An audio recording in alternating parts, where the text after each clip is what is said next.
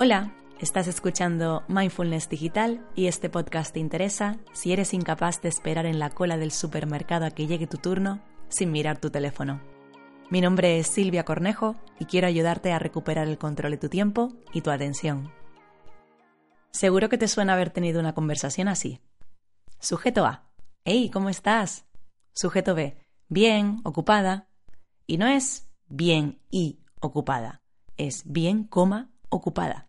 A mí esto me lo han dicho o escrito un montón de veces. No sé en qué momento de nuestras vidas empezamos a asociar que estar ocupados es igual a estar bien. Y además lo decimos con orgullo, como, hey, mira qué bien estoy, mira qué clase de persona adulta y responsable soy, que estoy súper ocupado. Estar ocupado está muy bien visto.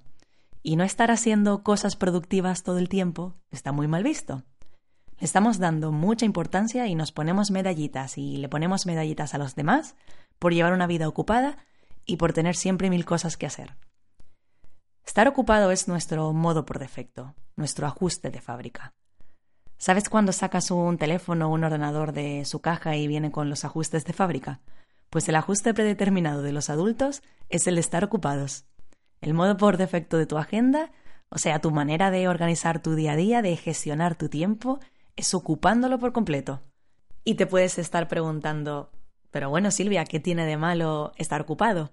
Pues tiene de malo cuando te hace llevar una vida caótica, cuando te hace estar distraído o te impide disfrutar del momento presente, incluso de las cosas que te importan. Los autores del libro Make Time hablan de esto y dicen que formas parte del club de los ajetreados. Formas parte de este club si reaccionas a todo lo que tienes delante y si llenas tu tiempo con tareas y más tareas. Además, muchas veces ni siquiera serán tus tareas, sino las que otros han elegido para ti. Así que lo que hoy vengo a decirte es que dejes de glorificar el concepto de estar ocupado. Parece que vivimos deseando poder llegar a más, compitiendo con los demás, a ver quién hace más, y el estrés es un estado habitual de nuestra sociedad, una condición que hemos aceptado, aunque no nos guste, pero que lo vemos como un mal necesario. No creemos disponer del tiempo suficiente para dedicarnos de pleno a nuestro trabajo y a su vez a nuestra vida personal. ¿No te parece que vivimos como con un sentimiento de frustración y ansiedad al intentar sacar adelante el máximo de cosas posibles? Creo que hay una solución bastante sencilla para esto que la gente no está considerando, pero es que a veces la solución más sencilla es la correcta.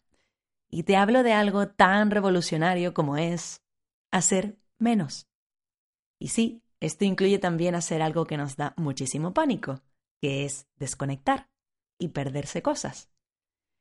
Y si crees que estás demasiado ocupado para desconectar, si crees que no te puedes permitir el lujo de parar de trabajar o de parar de hacer cosas, significa que precisamente eres la persona más indicada para desconectar.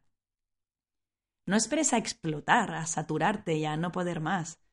A mí mi cabeza un día me encendió una alarma.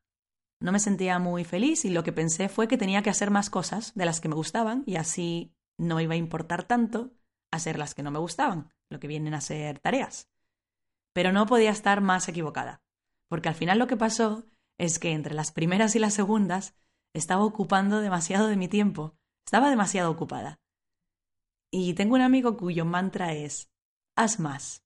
Y cuando me lo dijo pensé, qué bonito, y conecté un montón con la idea. De hecho, le pinté un cuadro con esta frase para que la colgara en su salón. Pero solo tardé un par de semanas en pensar que esta frase no valía para todos. O al menos para mí no. Igual para alguien que no tiene hobbies o que está tirado en el sofá todo el día y se le pasa la vida sintiéndose miserable, pues igual sí. Pero para los que vivimos en el club de los ajetreados, la solución no es hacer más. Y por eso estoy aquí, aconsejándote que hagas menos. Estamos obsesionados con aprovechar el tiempo. Cuando empecé con este cambio de vida digital o este intento de cambio y empecé a ser más consciente del uso de mi teléfono, me di cuenta de una cosa. Cada vez que tenía que esperar un poco a algo o a alguien, mi teléfono aparecía en mi mano. No para hacer nada en concreto, sino simplemente para ver si tenía algo. Estaba usando mi teléfono para llenar cualquier hueco, para aprovechar el tiempo en una sala de espera, para esperar al ascensor o dentro del ascensor para esperar a llegar a mi planta, mientras esperaba que llegaran mis amigos a una cita, o qué cojones, mientras esperaba que se cargara una puta página en el navegador, porque cómo iba a perder yo cinco preciados segundos de mi tiempo, cuando podía estar mirando si tenía alguna notificación. Que levante la mano quien no haya sacado su teléfono cuando estaba comiendo con alguien y esta persona se fue al baño. ¿Qué otra cosa ibas a hacer si no? Quedándote incómodo mirando el restaurante, vulnerable ante los ojos de los demás que te ven ahí solito en tu mesa. ¿Quién no ha sacado el teléfono esperando el autobús, el metro, el tren, o esperando a que el semáforo se ponga en verde? ¿Qué otra cosa íbamos a hacer? ¿Mirar a la persona que tenemos enfrente? Qué psicópatas seríamos, ¿verdad? No, mejor coge tu teléfono y así la espera se te hace más corta. Hemos aprendido a perder la paciencia si es que alguna vez la tuvimos. No podemos esperar cinco segundos a que se cargue una página, porque enseguida tienes que rellenar ese hueco con otra cosa. Y luego quizás te llaman de la sala de espera y tú no tienes preparados tus papeles, o te saltas la parada del metro, o quizás el semáforo ya ha cambiado de color y te enteras porque los demás peatones se están moviendo, o porque tú estás en el coche y el de atrás te está pidiendo que avances. Yo hasta que no empecé a tomar conciencia de esto, no me di cuenta del poco tiempo que me permitía para no hacer nada, para pensar en nada, para aburrirme. Tu teléfono es el mayor enemigo del aburrimiento. Si hay algo de lo que jamás tendrás que volver a preocuparte, es de estar aburrido. ¿Estás aburrido en la calle? Coge tu teléfono y abre una aplicación. ¿Estás aburrido en tu casa? Coge tu teléfono y ponte a ver stories. ¿Estás aburrido en el trabajo? Entra en tus redes o en tu correo personal y es un poco absurdo, pero en el trabajo, cuando piensas que necesitas un break, cuando necesitas un descanso de lo que estás haciendo, muchas veces para despejarte, lo que haces es cambiar a otra actividad digital. Aunque sea un juego o un entretenimiento, pero cambiamos de un estado de conexión a otro estado de conexión. Y entonces, mm, ¿qué descanso le estamos dando a nuestro cerebro? Estamos todo el día en modo encendido, todo el día con el cerebro en modo on, a excepción, claro, de cuando estamos durmiendo. El problema es que también mucha gente no se permite el lujo de tener un sueño, ¿cómo se dice?, regular, sin interrupciones, porque se despiertan de madrugada y lo que hacen es mirar su teléfono. Y la excusa a lo mejor es que van a mirar la hora. Qué importante es tener un reloj de mesa, porque mira, a veces solo vas a mirar la hora y acabas por leer todas tus notificaciones. ¿O cuántas veces te quedas mirando el móvil justo antes de quedarte dormido? Ya no podemos esperar a solas. ¿Será que intentar dormirse es aburrido y no soportamos el aburrimiento? ¿Por qué no soportamos el aburrimiento? Aburrirse es una sensación incómoda en el cuerpo, tanto que hasta mucha gente lo encuentra más intolerable que exponerse a un grado alto de dolor. Probablemente el aburrimiento te haga sentir mal. Seguramente pienses que estás perdiendo el tiempo. Y te voy a hablar sobre un estudio para que veas hasta qué punto la gente no quiere aburrirse.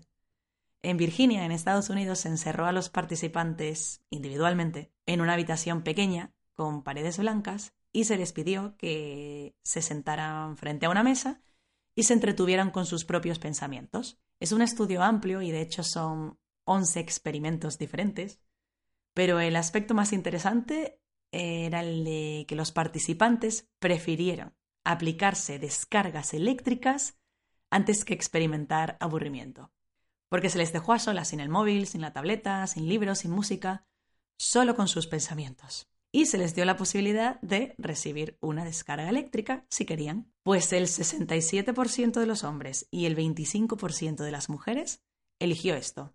Y estamos hablando que los experimentos duraban entre 6 y 15 minutos.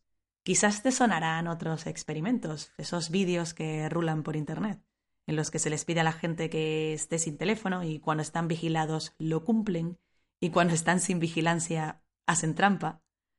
O gente desconocida que meten en una habitación a la espera de instrucciones y si uno está con su teléfono, todos los demás también cogen su teléfono, como que imitas a los demás. Y además la mayoría de nosotros, cuando nos encontramos entre una multitud que no conocemos, tiramos de nuestros teléfonos para no sentirnos solos. Ese horror al vacío, esa incapacidad de estar sin hacer nada, es una consecuencia del ritmo frenético de la sociedad actual y es muy importante aprender a no hacer nada.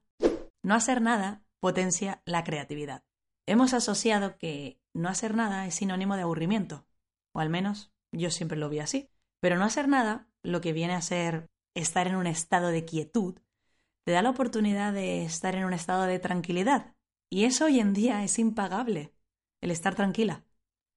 Aprender a estar a gusto con el aburrimiento es en realidad una habilidad muy útil, porque la quietud o el aburrimiento le da a tu mente el espacio necesario para poder ser creativo. Y sí, te conviene ser creativo. Ser creativo no es solo útil si eres un artista o un inventor. La creatividad es la capacidad o la facilidad de generar nuevas ideas o conceptos. Y ser creativo en el trabajo, por ejemplo, sería dar con soluciones originales a un problema. Pero para que este proceso mental se dé, para que ocurra la magia, tienes que darle cierto espacio a tu mente, tienes que estar relajado. Y adivina qué es esa cosa que cabe en la palma de tu mano, que utilizas a cada momento y que impide que te relajes. Estar todo el día en estado de alerta, como estamos, no favorece la creatividad. De hecho, la creatividad no se puede forzar. Tienes que estar en un ambiente que favorezca su aparición. Este es el momento en que tengo que hablarte de tus ondas cerebrales. Y voy a intentar hacerlo para todos los públicos. De las ondas cerebrales principales, vamos a olvidarnos por el momento de las teta y las delta, que son las de la somnolencia y las del sueño profundo, y vamos a hablar de las otras que aparecen durante el resto del día. Las ondas beta son las de la atención focalizada. Las ondas gamma son las de la intuición y la creatividad.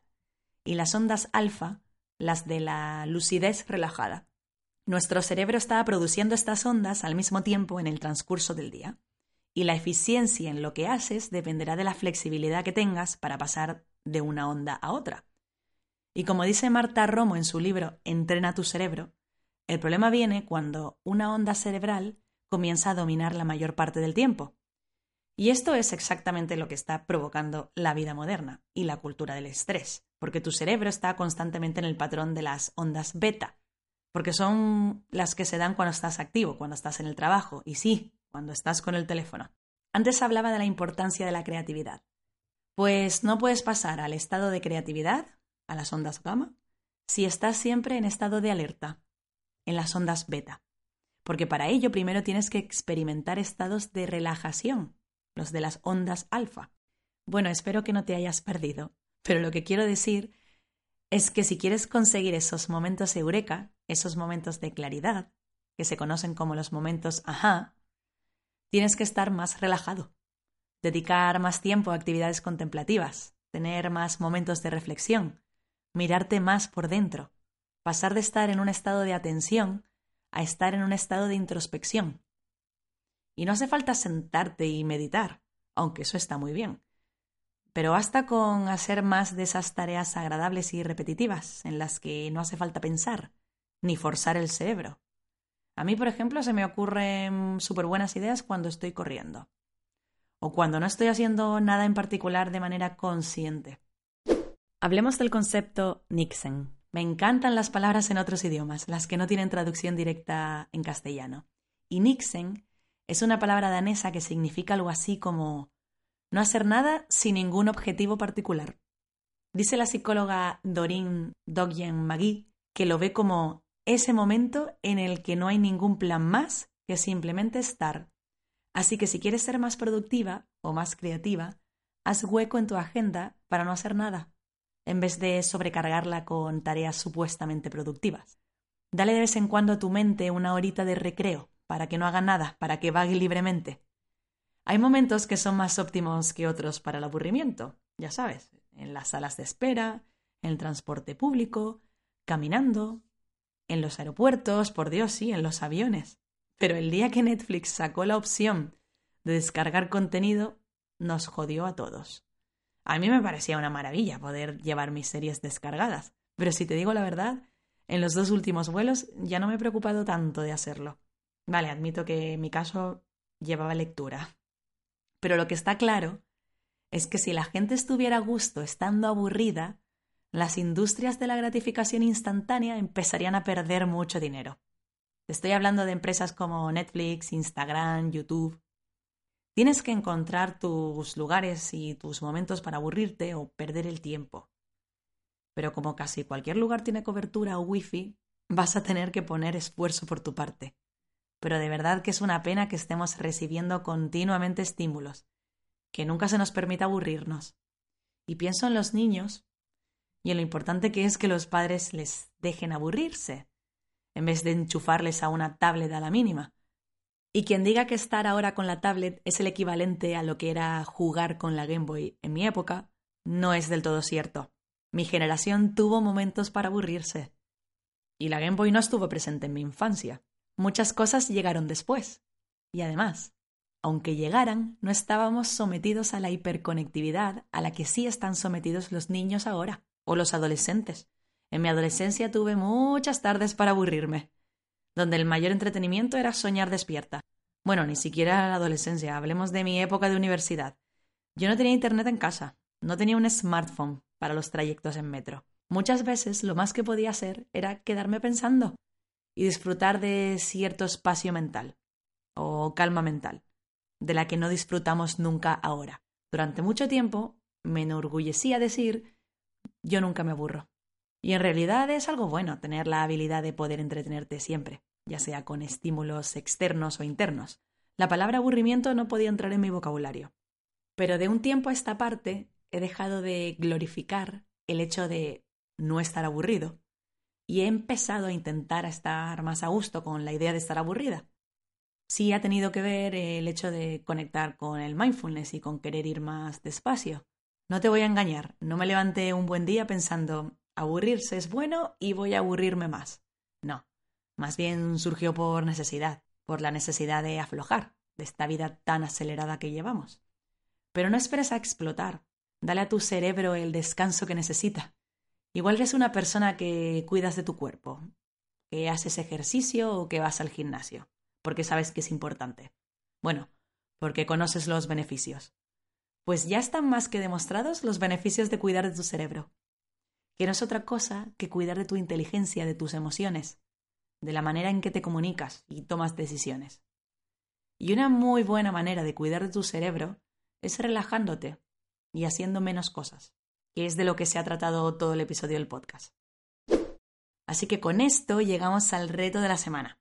Y esta semana lo quiero dividir en dos partes, por los dos conceptos en los que he insistido. Está por un lado la parte de aburrirse y por otro la de hacer menos.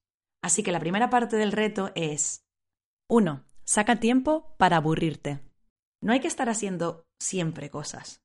¿Sabes cuando estás en el coche parado y sabes que te queda un rato y decides parar el motor para que no esté funcionando para nada? Pues Deja a tu cerebro descansar también. Cuidamos de nuestros coches, ¿por qué no vamos a cuidar de nuestro cerebro?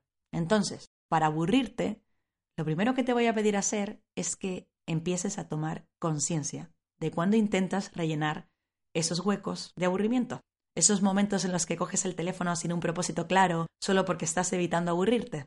Pues eso, empieza a ser consciente. El primer paso para cambiar un hábito es tomar conciencia del mismo. Así que identifica esas situaciones en las que vas a buscar rápidamente tu teléfono para hacer tiempo y en lugar de hacer eso, comprométete a quedarte en el sitio quieto o quieta. Puedes, por ejemplo, respirar profundamente. Te diría que dejarás la mente en blanco, pero sé que eso es imposible. Pero al menos intentar relajarte. Y digo lo de respirar porque relaja y además, si te concentras en tu respiración, en el fondo estás haciendo algo y hacer algo siempre te va a resultar mucho más fácil que no hacer nada. Y bueno, como esto de aburrirnos no nos sale de manera natural, vamos a tener que forzarlo un poco. Así que te voy a dar algunas ideas. Si te mueves en transporte público, lo tienes muy fácil. Habrás observado que la gente de camino al trabajo o de camino a casa usa su teléfono. Pues este es un excelente momento para poner esto en práctica. Por muy agónico que te parezca.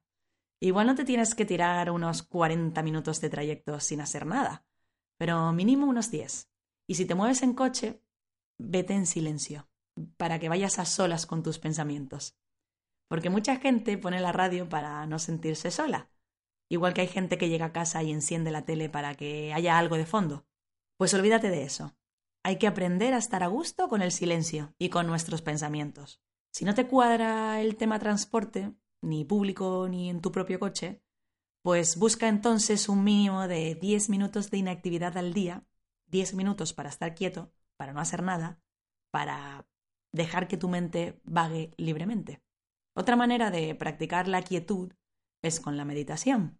Yo sé que a mucha gente esto le echa para atrás porque suena muy espiritual, pero no te hace falta ponerte música mística, ni esencias, ni cojines de colores por el suelo. Lo único que necesitas son 5, 10 o 15 minutos para sentarte y concentrarte en la respiración, como decía antes. Y si te resulta muy difícil hacerlo por ti mismo, en Internet hay vídeos a montones. Busca en YouTube o usa una aplicación. Sí, aunque suponga usar la tecnología, pero doy por hecho que si eliges esta opción vas a tener el teléfono en modo avión o modo no molestar. Vale, estas eran algunas ideas para la primera parte del reto, que te la recuerdo. 1. Saca tiempo para aburrirte. La segunda parte del reto consiste en la de relajarse y es 2. Elige una sola tarea al día. Lo mejor que puedes hacer por tu productividad y por tu salud mental es ir haciendo las tareas de una en una y darles tu plena atención de una en una. Depende un poco de quiénes sean tus referentes, de cuál sea el libro o la página de productividad que te hayas leído. Pero para mí, el número ideal ha resultado ser uno. A veces me da tiempo de terminar con una tarea y ponerme con otra. En cambio, si te pones con dos a la vez, puede ser que no termines ninguna. Porque cuando queremos hacer muchas cosas tendemos a estar muy distraídos y luego parece que no hemos hecho gran cosa. Pero cuando eliges una sola cosa que hacer, tienes muchas más probabilidades de completarla. A mí me gusta mucho cómo lo explican los autores del libro Make Time, que es un libro que nombraba al principio del podcast. Ellos le llaman tu highlight. Así que elige tu highlight y haz esa tarea. Haz menos, haz una, no hagas mil. Y no estoy hablando solo de aplicar esto a tu vida laboral, también a tu vida personal, porque el problema es que nos exigimos demasiadas cosas. Y precisamente ahora, en el inicio del año, que la gente se pone muchos propósitos de año nuevo, vamos a hacer una cosa. Si te has puesto los propósitos por escrito, pero si no es una lista de propósitos, me vale con una lista de cosas que hacer a la semana. Me vale tu agenda. Pues coge esa lista y redúcela. Sí, redúcela. Tacha algunas cosas. Reducirla no significa que estés renunciando a lo que tachas significa que estás priorizando. Significa que has elegido hacer primero una cosa y que el resto ya las harás más adelante. ¿Y sabes qué? A veces, cuando pasa el tiempo, ves que no era tan importante hacer lo que te habías propuesto hacer, con lo cual habrás ganado tiempo. Así que aprende a estar a gusto dejando cosas pendientes. No permitas que las redes sociales te recuerden que tienes que llegar a más, que tienes que tener el cuerpo perfecto pero también estar al tanto de las series de las que todo el mundo habla y mantener tu marca personal y tu reputación a tope para proyectar la imagen que quieres dar, que eso da un trabajo que no veas, y a la vez quieres ser la madre perfecta y presente, pero también la amiga ideal que contesta a todo en un tiempo récord y el compañero que llega a todos y que hace todos los favores que le piden, o a tu familia. ¿Cómo vas a dejar de lado a tu familia? Aunque requiera quitarte tiempo para ti, tiempo de autocuidado. Y ah, también tienes que leerte los libros más top del 2019, que hace poco salió la lista de los más vendidos y no te has leído ninguno. Necesitas ponerte al día. Es más, ¿te estás acordando de esa lista de libros que toda persona debería leer antes de los 30? Y oh Dios mío, tú ya pasaste los 30 hace rato. Llevas un retraso de la hostia. Cuando te satures, porque yo me acabo de saturar con estos ejemplos, quiero que pienses en una cosa, en estas dos palabras. Haz menos.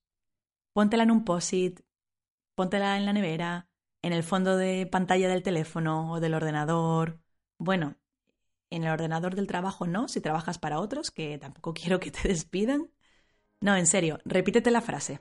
Date tiempo para aburrirte, date espacio mental, dale energía a tus prioridades y sobre todo, Dale tu atención solo a las cosas que merecen la pena e invierte tu tiempo en cosas que te hagan feliz. En algunas cosas que te hagan feliz. Que no necesitamos tantas cosas para ser felices. Necesitamos menos. Haz menos. Hasta la próxima.